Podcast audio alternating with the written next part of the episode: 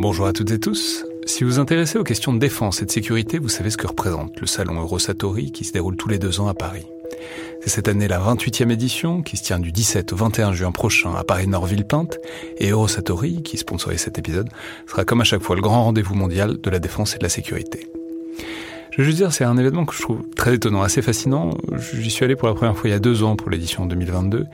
Et euh, vraiment, si vous vous demandez ce qui se fait dans le monde militaire et en matière de sécurité, c'est là qu'on peut voir les dernières tendances, depuis les plus grandes geekeries et les innovations du moment, jusqu'aux grands équipements du futur pour les armées et les forces de sécurité en France et dans le monde.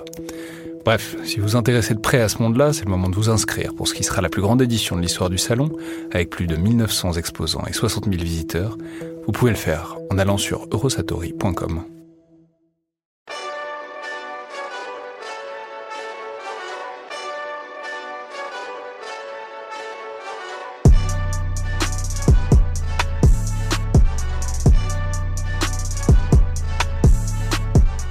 Bonjour à toutes et tous et bienvenue dans le Collimateur, le podcast de l'Institut de recherche stratégique de l'école militaire, l'IRSEM, consacré aux questions de défense et aux conflits armés. Je suis Alexandre Jublin et aujourd'hui, depuis le fond du bunker, j'ai le plaisir d'avoir au téléphone Bénédicte Chéron, enseignante-chercheuse au CIRIS et à l'Institut catholique de Paris, auteur aussi du Soldat méconnu chez Armand Collin, livre euh, dont elle était venue parler dans le podcast sur les relations entre les Français et leur armée.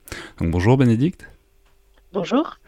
Alors, vous venez nous, nous recommander aujourd'hui un film ou une série pour nous aider à passer cette période de confinement en bonne compagnie et je crois que vous avez choisi pour ça de nous parler d'un de vos intérêts de jeunesse, disons, puisque c'est la 317e section de Pierre Schoendorfer, film de 1965 avec notamment Bruno Kremer et Jacques Perrin, sur la présence euh, militaire française en Indochine au moment de la bataille euh, de Dien Bien Phu.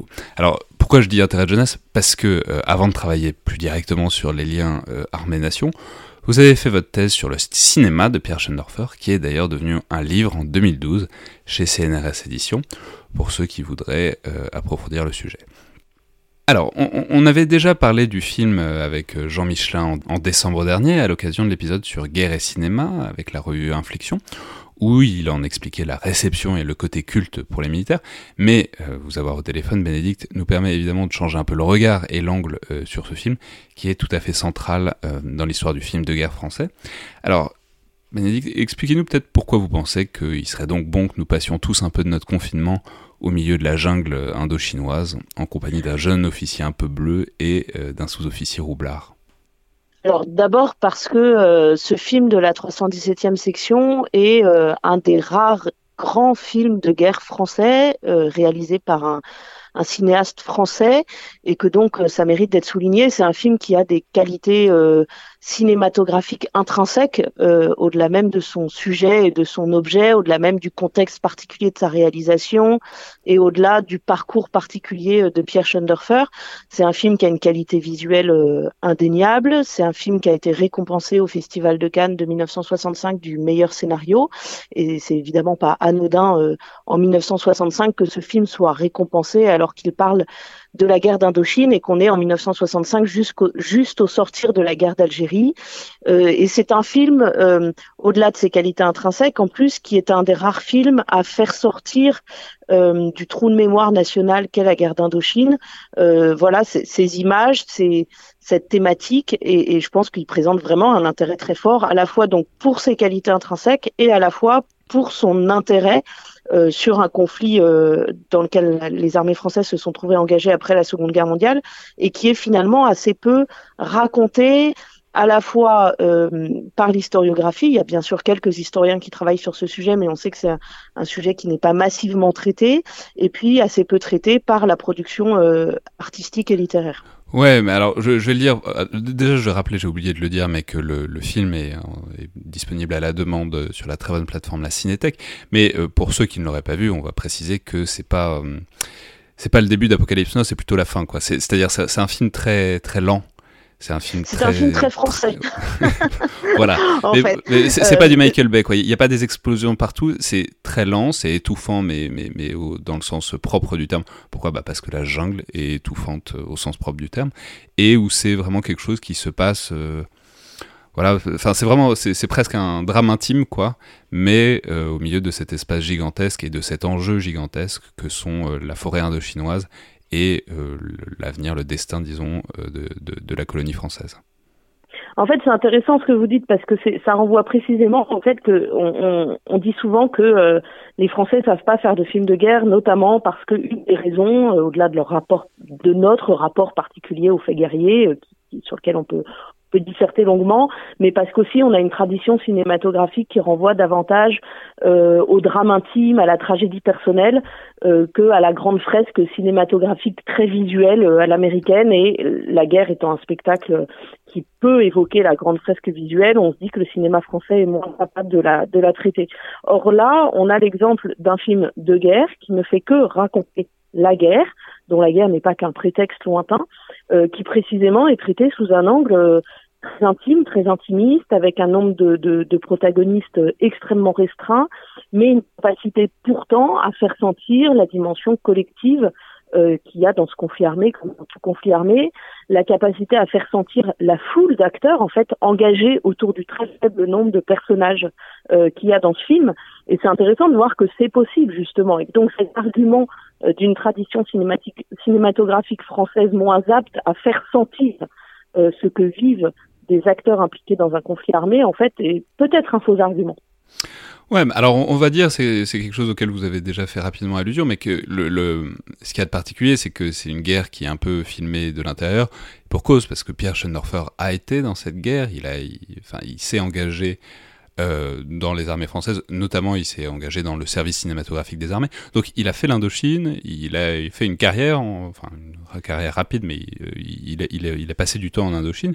Et donc ce qu'il filme, pourquoi est-ce qu'il est capable de le filmer autant de l'intérieur ah, Parce que c'est des choses qu'il a vécues. Alors ça joue effectivement, hein. ça joue. il a été caméraman des armées en Indochine, c'est l'exclus, enfin c'est sa seule expérience hein, de la vie militaire, c'est d'être caméraman des armées en Indochine entre 1952 et 1954. Euh, il a connu, comme beaucoup d'autres euh, là-bas, la, bataille de Dien Bien Phu et la défaite et la captivité qui a suivi. Donc, en fait, il, a l'expérience euh, vraiment très personnelle de, de, la fin de la guerre d'Indochine, du drame, de la tragédie Dien Bien Phu et de la captivité. Donc évidemment, ça joue dans le regard qu'il porte. oui, euh, on peut dire que c'est du coup, du coup, il a une caméra qui est pas, euh, disons, exotique, orientaliste. Euh, enfin, c'est pas une caméra qui est là pour faire du tourisme. Et voilà, il, le vit de petit peu. On retrouve, on retrouve, mais c'est toujours un peu inévitable. Enfin, c'est toujours un peu inévitable avec l'Asie du Sud-Est dans, le, dans la production artistique française. Il y a un tout petit peu d'orientalisme, d'exotisme à certains moments très brefs du film, mais c'est vrai que c'est assez marginal. Euh, ce qui joue aussi, en fait, c'est le fait que euh, cette expérience qu'il vit entre 52 et 54 se situe pour lui au moment où, comme il disait, il est passé à l'âge d'homme, et donc pour lui, ça a été son expérience initiatique euh, du passage à l'âge adulte. Et dans cette expérience initiatique, euh, ceux qu'il s'est trouvé comme euh, comme modèle et comme maître étaient les lieutenants et les capitaines de la guerre d'Indochine parce que c'est eux qu'il a vu exercer un commandement au plus proche des opérations qu'il a pu suivre lui avec sa caméra. Et donc tout ça crée le, le, cocktail personnel qui lui permet de mettre en scène euh, une section donc qui est une section qu'on appelait une section jaunie hein, dans la guerre d'Indochine, c'est-à-dire en fait avec des cadres euh, français et puis euh, une, une troupe, une section qui est pour le reste essentiellement composée de supplétifs locaux. Il, il, met en scène cette, cette guerre-là par le prisme exclusif de cette section parce que c'est ce qui pour lui dans les opérations qu'il a suivies avec sa caméra pendant la guerre d'Indochine a été à titre personnel le plus formateur et le plus marquant. Il aurait pu choisir de raconter autre chose que la guerre d'Indochine. La guerre d'Indochine, ça n'est pas seulement des petites divinités jaunies euh, perdues au fin fond de la jungle cambodgienne euh, pendant des semaines. La guerre d'Indochine, ça a aussi été des manœuvres euh, dans des zones de plaine, dans des zones de rizière, avec des unités pas ou peu jaunies, des moyens logistiques supérieurs à ce qu'étaient les moyens des sections isolées dans la jungle, évidemment. Mais lui, c'est cette, cette histoire-là qu'il raconte parce que c'est celle qu'il a, le, qu'il a davantage marqué. Ouais, on peut ajouter que c'est intéressant, parce que le, disons le, centre, pas de l'intrigue, mais disons de l'action, c'est vraiment la relation entre le jeune officier qui est joué par Jacques Perrin et le sous-officier qui est joué par Bruno Kremer. Et c'est intéressant parce que c'est une relation et c'est un, truc qui est un grand classique du film américain qu'on voit très souvent dans le film américain, l'idée que les sous-officiers sont vraiment euh, l'âme et l'essence et l'efficacité de l'armée et que les officiers se débarquent un peu là. C'est beaucoup moins présent, dans, le film et la culture française. Il y, a, des bonnes raisons à ça, c'est aussi qu'on forme pas les officiers en France comme, comme aux États-Unis. Mais ici, enfin, paradoxalement, du coup, c'est un peu une intrigue qui est assez habituelle dans le cinéma américain qu'on trouve euh, ici euh, dans cette 317e section. Alors, ce qui est intéressant, c'est que les, les, militaires français et américains, parce que la 36e section fait partie des films qui sont projetés euh, régulièrement aussi dans la formation des officiers américains, précisément pour raconter cette relation particulière entre le jeune officier frais et moulu de sa formation initiale et euh, le vieux sous-officier euh, déjà blanchi sous le harnais ayant une forte expérience de la guerre. En fait, les militaires français disent pour beaucoup euh, que euh, la relation telle qu'elle est montrée dans la 317e section euh, est assez emblématique de ce qu'ils vivent eux au début de leur carrière. Donc, si c'est raconté dans, dans le film de cette manière-là, c'est probablement aussi qu'il y a une, part importante de, d'inspiration réaliste hein, dans, dans cette mise en scène.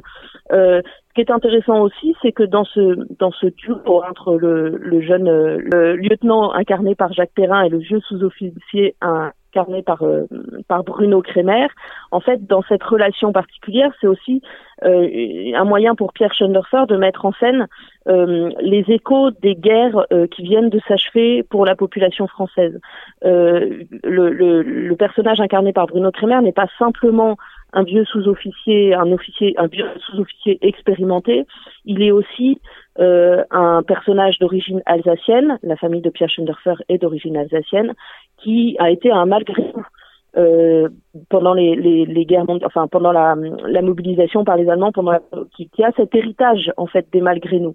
Euh, on, on, a euh, l'écho de la Seconde Guerre mondiale aussi chez ce personnage, et alors que le jeune euh, le jeune lieutenant, lui, euh, sort tout juste de sa formation initiale et lui arrive en Indochine euh, tout frais avec simplement des idéaux euh, acquis euh, dans l'expérience récente de la libération. Et là encore, il y a une expérience personnelle pour Pierre Schoenderfer puisque il racontait qu'il avait essayé de s'engager dans la résistance. Son jeune âge l'avait empêché dans cet engagement et qu'il avait eu l'impression en fait de manquer ce que ses pères, grands-pères, ce que ses aïeux masculins avaient vécu dans leur parcours d'homme à la fin du 19e siècle et dans la première moitié du 20e siècle. Très bien, bah alors vous aurez donc compris qu'on recommande chaudement euh, de voir ou revoir la, la 317e section de Pierre Schoendorfer. Si jamais vous n'avez pas le DVD, pas d'inquiétude, euh, il est disponible sur Canal+, euh, enfin sur le système de vidéo à la demande de Canal+, et sur la Cinétech. Merci beaucoup Bénédicte Chéron. Merci Alexandre Dublin. Et à demain tout le monde.